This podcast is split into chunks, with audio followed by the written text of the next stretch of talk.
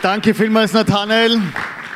Das ist so cool, äh, mit dir auch unterwegs zu sein. Ja, dürft euch gerne setzen, jetzt, genau. Ich bin Pastor, ich habe das gelernt, das muss ich mal sagen, sonst bleiben die Leute stehen die ganze Predigt und ich frage mich, warum. Das kann in Österreich nicht passieren. Hey, ist so cool, mit dir unterwegs zu sein. Ich liebe immer der Leo und ich, also mein Chef, und wir reden oft über Nathanael und sagen einfach, der schaut so gut aus. Oder der Leo ist immer ganz neidig, weil der Leo ist ja so groß, gell? also unser Chef. Und deswegen ist es cool. Ich liebe es auch, äh, gemeinsam äh, einfach Reich Gottes zu bauen, Kirche zu bauen. Vielleicht bist du das erste Mal hier, denkst, was ist das für ein Verein? Aber ich glaube ganz fest, dass Kirche äh, in unserem Land, in unserem Mitteleuropa etwas vom Wichtigsten ist, das noch den Unterschied macht in dieser Gesellschaft. Vielleicht denkst du, ja, geh jetzt her und ja, scheiße, Sonntag am Abend, oder? Und jetzt habe ich zweimal hier gewesen und dies und jenes. Es passt ja immer irgendwas nicht.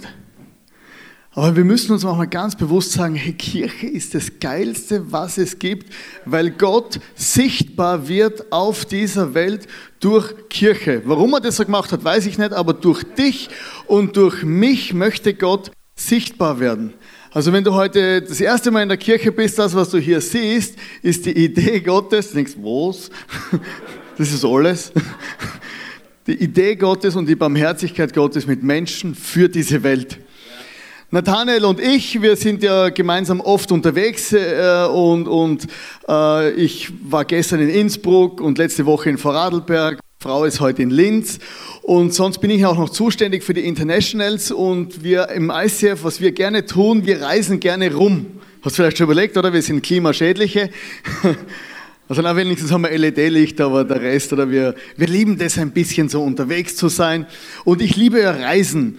Und Gott sei Dank bin ich in einem Movement, wo sich alle Pastoren äh, aus der ganzen Welt einmal im Jahr treffen und auch die Pastorinnen. Und wir haben uns gedacht, ja, was suchen wir denn für einen Platz aus? Wir haben uns gedacht, Mallorca. Das ist saubillig und alle kommen hin und es ist immer gute Stimmung in Mallorca, oder? Ist es so? Ja, naja, wir sind ja nicht am Ballermann, überall sonst nicht am Ballermann. Genau, wir reisen gerne dorthin und letztes Jahr im Herbst war das auch so. Wir haben uns gesagt, wir reisen jetzt nach Mallorca und ich wusste, das wird eine Woche intensivste Arbeit, aber äh, aus ganz Europa kommen die Pastoren hin und ich bereite mich gut vor. Kann ich mal deine Mütze haben? Danke. Und dann haben wir gedacht, so, also Wien, steigst in den Flughafen ein. Das Erste, was ich mache, wenn ich Mallorca höre, ich ziehe meine Urlaubsmütze auf. Ich habe jetzt leider nicht, meine, nicht hier, sondern die vom Nathanael. Sitze die auf, gehe rein in Flieger und, und freue mich richtig. Kennst du das, wenn du richtig freust auf einfach wegfliegen? Ist eigentlich wurscht, wohin, gell? Einfach weg. weg, steig ein in den Flieger, da kommt ein Mann, äh, eine Frau nämlich und eins weiter sitzt jemand, der offensichtlich eine afrikanische, äh, afrikanische Wurzeln hatte, hat mit dem breitesten Tiroler Dialekt, Dialekt angeredet und ich war schon nervös hin und her und rauf und runter und so und sag, ja und von wo war sie, war, von wo bist du? Sagt er, ja, von Innsbruck. so, ja, das sieht man. und, und, und sage, ja, was machst du? Ja, also, ich, ich bin Pastor. Ah, Pastor, ja, meine Mutter, die ist auch gläubig und die betet immer, dass ich in die Kirche komme, aber ich habe überhaupt keinen Bock mehr auf Kirche, das zipft mir alles an und so richtig wie ein Tiroler halt redet über Kirche. Wir fliegen los und ich habe vorher den Wetterbericht angeschaut. Stürme auf Mallorca. Wir sind jetzt spät losgeflogen und, und dann fliegen, fliegen wir los und aus den Landeanflug Mallorca eine Stunde vorher und denkst, oh mein Gott, ich habe ja keine Flugangst, ich habe ja Absturzangst. Und sitzt und dann, und es wird immer schlimmer, fängt an zu schütteln, zu rütteln oder? und hin und her. Und dann langsam, was er als guter Christ ziehst dann die Mütze in das Gesicht und sagst, Jesus, Jesus, Jesus, vergib mir all meine Sünden, Gott, es tut mir so leid, ich komme gleich, ich komme gleich. Die Leute haben angefangen zum Schreien im Pfleger. Ah! Und es hat geschlagen, hin, her, rauf, runter. Gell? Und dann irgendwann sind wir gelandet. Durchgeatmet, ihr aufgesessen. Alles klar, kein Problem, alles gut. Dann habe ich umgeschaut zum anderen, der war fast weiß, das war ganz schwierig.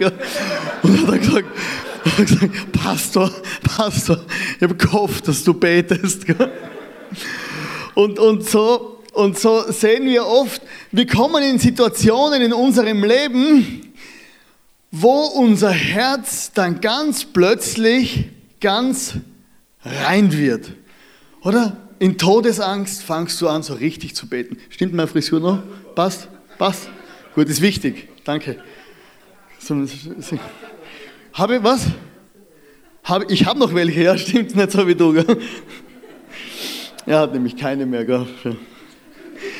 Gut, und dann Gott reinigt und Gott reinigt, reinigt unser Herz durch Umstände. Und das hat mich plötzlich so beschäftigt über den letzten Sommer. Was ist eigentlich mit unserem Herz? Wie gewinnt Gott unser Herz? Und ich habe die Apostelgeschichte gelesen.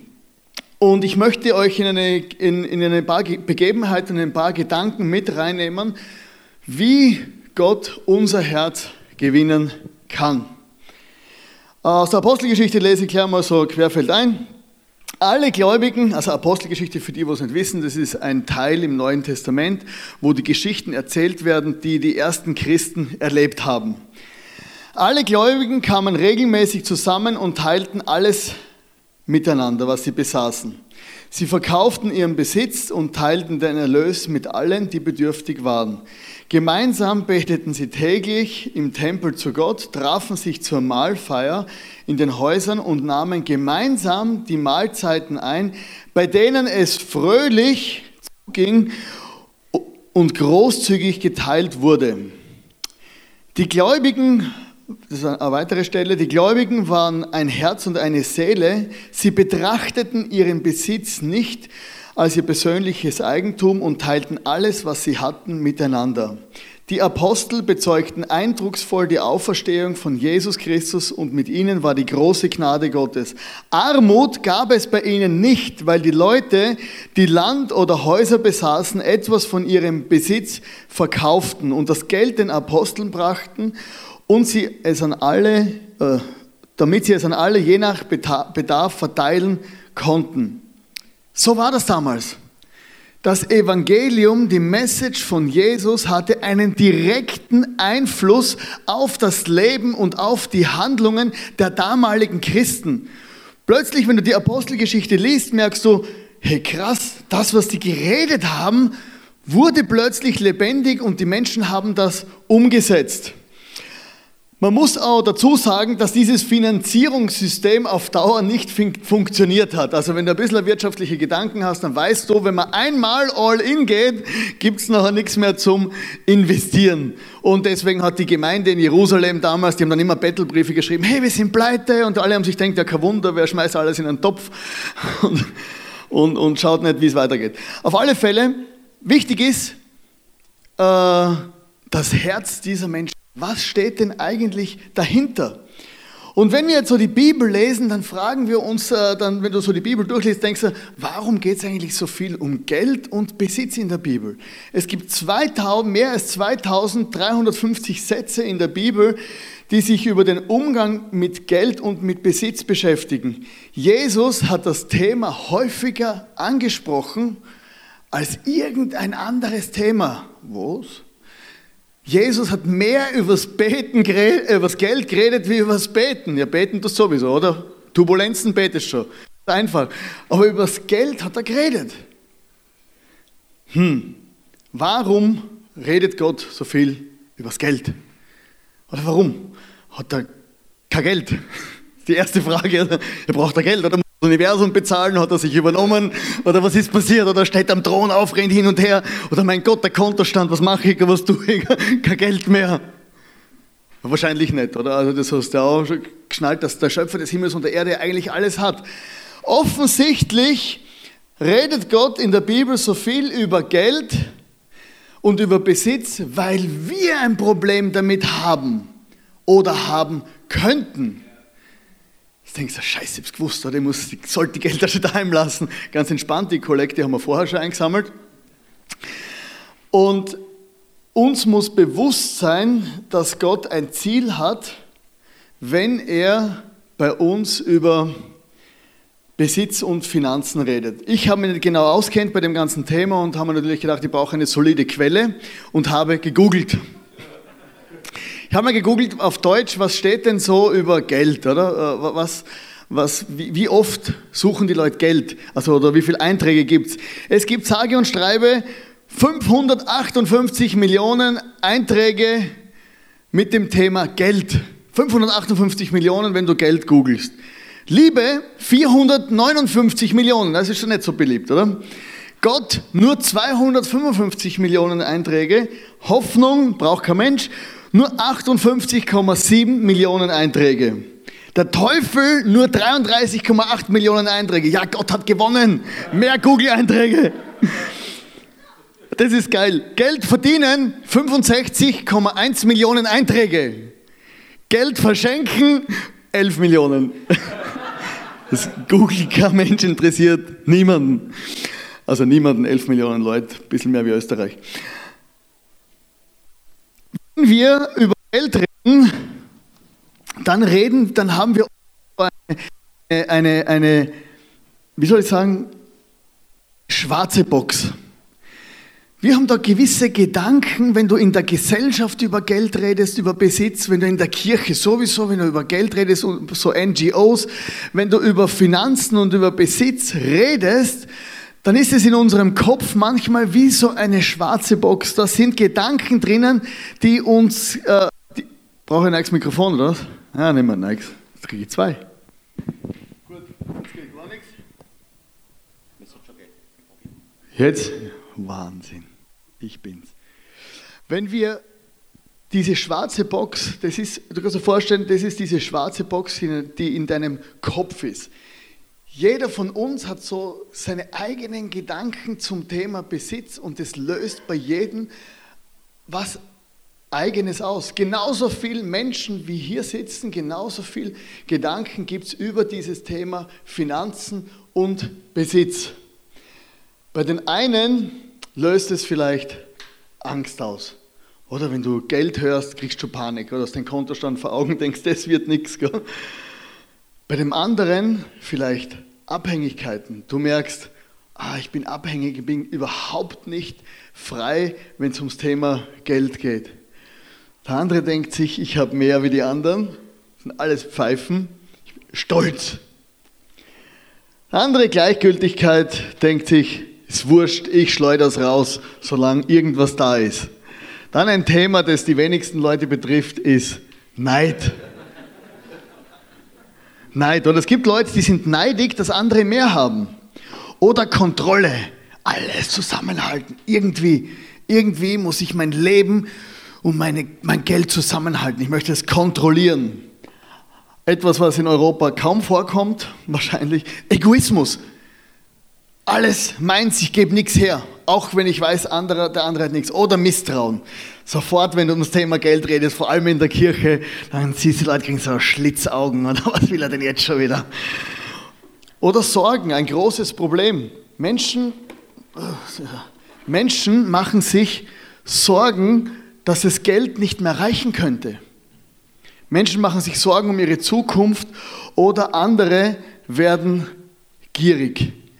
Und wenn du jetzt das Ganze hier anschaust, dann merkst du, eigentlich ist das die Gedankenwelt, die uns oft beschäftigt, wenn es ums Thema Besitz und Geld geht.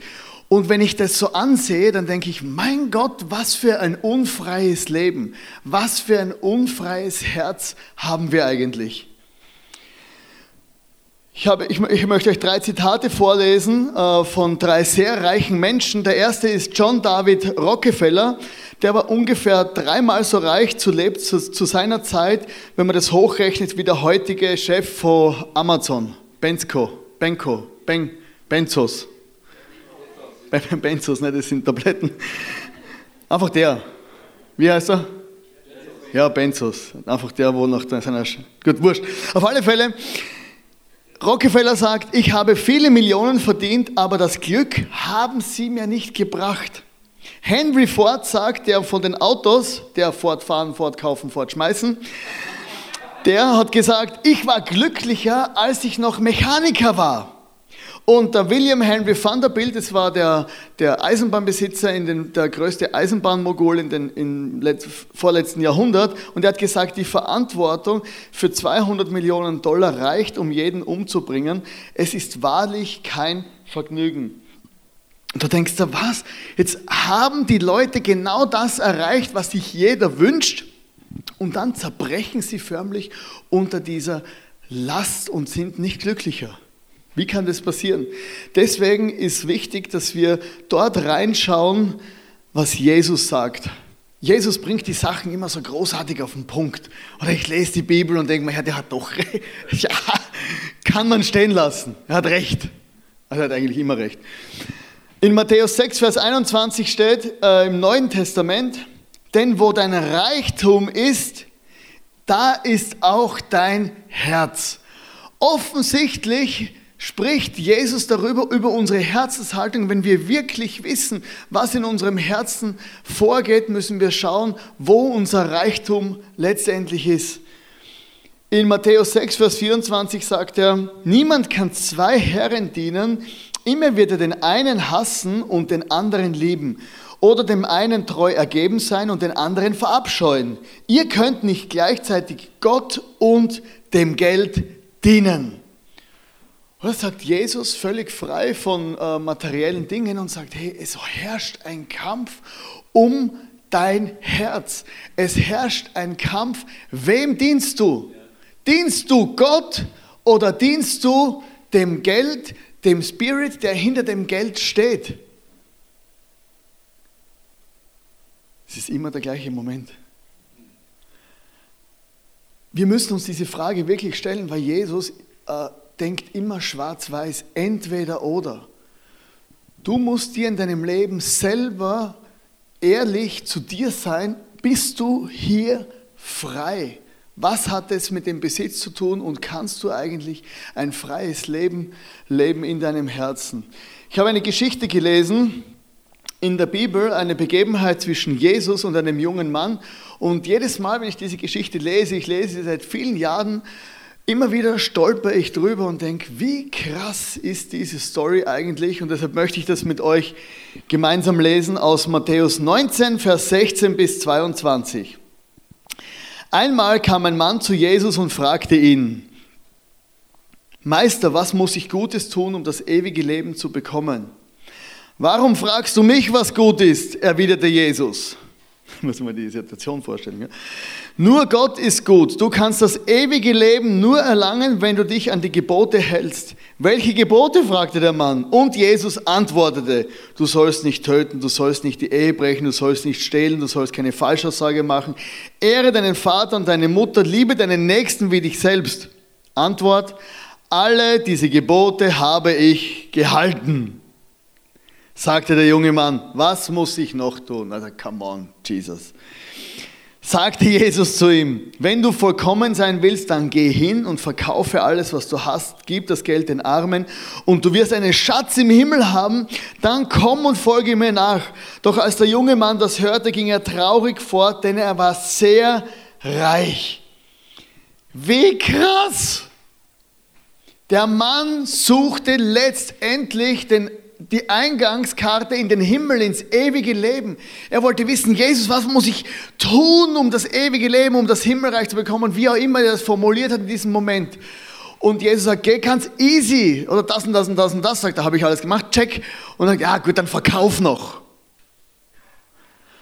Es ging Jesus nicht ums Geld. Es ging um, um diesen einen Punkt. Es gibt immer diesen einen verdammten Punkt in unserem Leben, das eine, das wir nicht bereit sind loszulassen. Vielleicht ist es bei dir ganz einfach der Zehnte. Zehn Prozent in die Kirche ist ja easy, aber manche schaffen das einfach nicht. Vielleicht ist es bei dir die falsche Beziehung, in der du drin steckst. Du hast irgendeine Beziehung mit irgendeinem Halbschuh, der dahergelaufen ist und du weißt ganz genau, der bringt mich auf den falschen Weg, aber ich möchte es nicht darauf geben. Er ist so, er ist so lieb. Wenn er mir schaut, kann dann... Und da bringt er dich um Jahre deines Lebens und dein Vater hat es ja schon von Anfang an gesagt, dieser Pfeife. Und Jesus hat immer diesen einen Punkt. Vielleicht möchtest du nicht vergeben. Denkst, ich mache alles, ich helfe überall mit und so. Aber ich werde dieser Sau nicht vergeben. Wir sind Sonntagabend, deswegen rede ich so. Oder ich werde nicht. Und dann, dann, und dann gibt es immer den einen Punkt. Und was, Jesus, der ist so penetrant, der findet den Punkt ständig. In deinem Leben, in deiner Vergangenheit immer. Und der lasst nicht locker. Vielleicht ist es einfach, du weißt, ich sollte Gott dienen. Aber wenn ich jetzt wirklich Gott diene und Gas gebe, kostet es mich das meinen Job. Also vielleicht kostet es sich gar nicht den Job, du hast nur Angst davor. Und dann denke ich mir oft, wie krass ist es, wie viele Menschen hängen an diesem einen Punkt und wollen nicht den nächsten Schritt gehen in ihrem Leben. Und Jesus findet diesen einen Punkt. Du weißt es auch. Und er macht es nicht zum uns ärgern. Da denkst du immer, ah, die will uns, ah. oder das ist wie so ein kleines Kind mit einem Brennglas über einem Ameisenhaufen. Schauen wir, was wir finden. Nein, Gott möchte uns in die Freiheit führen von uns selber.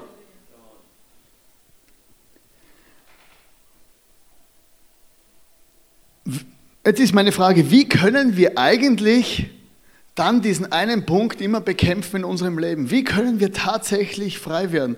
Wie können wir unsere schwierigen Momente loswerden, die uns immer wieder gefangen halten? Offensichtlich hatte dieser junge Mann Angst, sein Geld aufzugeben. Wir müssen lernen, entgegen unseren Ängsten zu handeln. Jeder, in der Bibel steht, jeder gebe, wie er sich in seinem Herzen vorgenommen hat, nicht mit Verdruss oder aus Zwang, denn einen fröhlichen Geber liebt Gott. In Lukas 10, 16, Vers 10 steht, wer in kleinen Dingen treu ist, wird auch in großen treu sein. Und wer schon in geringen Angelegenheiten betrügt, wird auch bei größerer Verantwortung nicht ehrlich sein. Wenn ihr bei weltlichem Besitz nichts vertrauenswürdig seid, wird er euch die wahren Reichtümer des Himmels, wer wird euch die wahren Reichtümer des Himmels verwalten lassen? Mein Wunsch für dich und für mich hier heute am Abend und für das Leben, das wir in der Zukunft leben werden, bis zum Tage unseres Ablebens, wünsche ich mir, dass wir frei sein können in allen Bereichen unseres Lebens. Und Gott wünscht sich das noch viel, viel mehr wie der Schubert davon. Oder Gott, Gott will dich in die Freiheit führen, genauso wie er den jungen Mann in die Freiheit geführt hat, die Freiheit, die wirklich im Herzen stattfindet. Und ich möchte euch ein paar Tipps mitgeben. Darf ich das? So einfach ein bisschen erzählen, wie ich das so mache. Ich meine, du musst das ja nicht auch so machen, aber ich habe ein paar, ein, paar, ein paar Strategien eintrainiert, wie ich mit dem Geld umgehe. Weil früher, äh, ich hatte immer so, ich immer so Sorgen und, und was weiß ich, alle Zustände um Finanzen und so weiter. Und deswegen habe ich mir ein paar Dinge zurechtgelegt, die ich euch jetzt erzählen möchte. Erstens, ich möchte so viel Geld verdienen, wie nur irgendwie möglich. Du wahrscheinlich auch, oder? Also mal ehrlich, ich möchte reich werden. Ja, ich wünsche mir eines Tages sehr viel Geld zu haben, unbedingt. Nummer eins meiner Wunschliste, ich möchte viel Geld haben. Nummer zwei, oder ist es, ne, ich gehe jetzt nicht die Nummern durch, sind so viele Punkte. Ich möchte so viel geben, wie irgendwie nur möglich. Ich wünsche mir der größte Spender im ICF zu sein, irgendwann. Das ist mein Herzenswunsch. Ich schaue immer, wie viel kann ich geben? Und der nächste Punkt ist, ich versuche so viel Geld wie möglich zu sparen. Seit ich ein kleiner Bub bin, oder ich habe immer so, früher hat es nur 10 Schilling gegeben, kennt jemand Schilling noch? Ja, genau, und heute gibt es Euro und ich habe es geliebt, zu Hause so kleine Stapel zu machen, was? 10 mal 10 ist 100 und ganz viele Stapel und dann habe ich immer geschaut und ich habe das geliebt, oder Geld zu sparen. Das war, das war etwas vom Größten für mich. Wenn ich Angst habe, zu kurz zu kommen, dann verschenke ich was. Ja, wenn mir das komische Gefühl kommt, so jetzt habe ich Angst, kurz kommen oder das Geld könnte nicht reichen oder wenn ich, wenn ich mit jemandem essen gehe, manchmal gehe ich mit Leuten essen oder gehe oft mit Leuten essen und dann kommt das Gefühl, da kommt so der Gedanke, hey, hoffentlich zahlt der, dann kostet es mir nichts. Kennst du das? oder bin nur ich so krank? Oder, und dann denke ich mir, na, ich zahle zuerst und ich zahle die größte Flasche Wein, die es gibt. Sofern halt es geht. Kommt darauf an, wo ich bin. Und wenn ich Angst habe, zu kurz zu kommen, ich hasse das Gefühl, dann gebe ich was. Äh, ich versuche auf meine inneren Impulse zu hören und wenn ich einen Impuls habe, versuche ihn sofort und augenblicklich umzusetzen, wenn ich denke, ich könnte was verschenken oder könnte was geben. Ich war letztes Jahr von einem Anwalt eingeladen ins Park Hyatt in Wien. Kennen Sie das Park Hyatt? Ich wusste nicht einmal, was es gibt. Und bin dann so hingegangen ins Park Hyatt, völlig underdressed, so wir wollten was trinken gehen, eh zerrissene Jeans und marschiere dort rein. Da war am Eingang schon so einer mit so einem Zylinder und hat mich begrüßt und ich mir gedacht, hoffentlich schmeißen er mich gleich wieder raus. Geh ein, wir haben uns hingesetzt, im Anwalt hatten ein Meeting gehabt im Park Hyatt und dann haben wir zwei Drinks bestellt, die war gleich pleite und hatten da ein gutes Gespräch. Ich bin rausgegangen aus dem Park Hyatt und auf einmal ist ein Geschäftsmann, den ich kenne, mir entgegengekommen, der hat so circa, man sagt, der hat eine halbe Milliarde am Konto, man weiß es bei den Leuten ja nie, und ich kenne ihn und sage, hallo, was machst du hier? Und ich, ja, hallo, was machst du hier? Ja, er, er kann, was machst du hier? Kennst du die Situation oder beide ist unangenehm, dass der eine weiß, dass der andere jetzt hier ist, was machst du hier, was machst du hier, was machst du hier? Okay, ciao. Ähm, verabschiedet und dann hatte ich den dummen Gedanken, ihm eine Flasche Wein aufs Zimmer zu bestellen. Dann denke ich mir, was soll ich jetzt ihm, ich kleiner Hans Wurst äh, aus Simmering in, in Wien, wie soll ich ihm jetzt eine Flasche Wein schenken aufs Zimmer? Ich meine, der kann sich allen Wein kaufen, den er nicht einmal kennt. Und dann bin ich hingegangen zur Rezeption und habe gesagt, ja bitte könnten Sie mir vielleicht die Weinkarte, ich würde gerne dem Mann einen Wein aufs Zimmer schicken, er hat da so einen blöden Gedanken. Und dann habe ich mir gedacht, da gibt es eine Weinkarte auch für Normalsterbliche und dann die untere die für Angestellte. Und, und dann habe ich einfach einen, einen Wein ausgesucht, nicht den, nicht den obersten, sondern ich habe versucht, den zweiten zu nehmen. Habe ihm die aufs Zimmer geschickt und dann hat er ein WhatsApp geschickt und hat sich wirklich bedankt, dass ich an ihn gedacht habe, weil weißt du was? Reiche kriegen nie was geschenkt. Schon gar nicht vor Arme. Also ich bin ja nicht arm, aber halt. Und, und, und das hat den gefreut, weil er weil ich auf diesen Impuls gehört habe. Deswegen versuche ich immer auf die Impulse zu hören. Ich gebe immer von allem, was reinkommt in unserem Leben, in meine Kirche, in die ich gehe, 10 Prozent. Immer. Lohn, Geschenke, Erbe, also Erbe kommt ja selten vor. Äh, ganz leicht fällt es mir, den Zehnten zu geben bei den Bildern, die meine Frau verkauft. so, komm, wir geben einen Zehnten, ist ja dein Geld. Und Genau, genau. Dann haben wir immer ein offenes Haus für Gäste. Wir haben so eine Regel und gesagt, egal was, wir werden großzügig sein, wir werden jede Wohnung, die wir haben, wir werden Gästezimmer haben und immer alle Freunde, die äh, meistens fast alle immer sagen, okay, wir haben Platz. Und meist, manchmal sage ich sogar, okay, ich bin nicht da, dann kannst du rein. Und manchmal denkst du, ja, hoffentlich fragt er nicht. Das letzte Mal hat auch wieder die Geschichte erzählt und ist eine Frau gekommen, hey, darf ich bei euch wohnen einen Monat? Sag ich, kennt ihr ja gar nicht. Gut, auf alle Fälle versuche ich ein offenes Haus zu haben und das nächste, was ich immer versuche, ich teile mein heiliges Auto. Also alle Frauen denken sich, spinnt er, ist ja normal, oder? Alle Männer wissen genau, was ich meine. Gell? Was ganz genau. Wir haben ein Auto geschenkt bekommen und ich habe mir zur Regel gemacht, ich möchte nicht auf dem scheiß Blechhaufen sitzen bleiben, für mich mein Auto, sondern ich möchte jederzeit immer das Auto herborgen. Und das, weil es nicht mein Auto ist, es gehörte Jesus, ich habe es ja auch geschenkt gekriegt. Dann bekamen wir Besuch, das, wir sind ja unter uns, oder? Genau, niemand weiter erzählt. Der Pastor vom ICF in Tel Aviv kam nach Wien. Sergej, geboren in der Ukraine, wohnt in Tel Aviv. Und ich sage, hey Sergej und so, hey, kannst mein Auto haben und super und kannst bei uns predigen, meine Wohnung und alles. Und die Lana hat gesagt, du möchtest dem unser Auto geben. Hast du sein Auto in Tel Aviv gesehen? Stimmt. Oder völlig verbeult, verkratzt und also wirklich ganz ein übles. Es ist halt Tel Aviv, da sind alle Autos so. Dann habe ich ihn angerufen und sage, hey Sergej, was denn in Wien oder da zur U-Bahn ist viel besser im Auto, das lohnt sich gar nicht. Gell? Und Überland nach Salzburg, das ist ganz gefährlich, da werden Leute entführt vor Russen und was dann die Autobahn und die Straßen, die Kurven, du bist das nicht gewohnt, fahr lieber mit dem Zug. Und, und ich hätte es ihm schon gegeben, aber er hat es dann wirklich nicht benutzt, gab es ihm alles. Gut. Okay, ich schaue immer, dass es meiner Kirche gut geht. Ich überlege mir immer, wie kann ich meine Familie beschenken und ich möchte schauen, dass es meinen Freunden gut geht. Und hier gibt es ein Beispiel von einem Schweizer ähm, Skifahrer, der Roger Federer, der Foto mitgebracht. Schweizer Skifahrer, Tennisspieler.